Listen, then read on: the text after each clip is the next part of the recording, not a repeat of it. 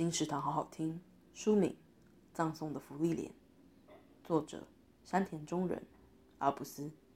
二零二一漫画大赏第一名。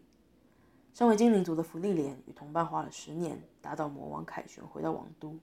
众人接受国王接见与表扬。正值每隔五十年出现一次的半世纪流星雨，芙莉莲还天真的说：“下次要带大家去一个很棒的地方欣赏流星。”五十年对于身为精灵的他根本不算什么。然而，同伴们的相继离世让他反省过去的自己，开始试着去关心身边的人事物，借由他的冒险之旅来探讨生命的意义。葬送的芙莉莲由东立出版，二零二一年五月。金石堂陪你听书聊书。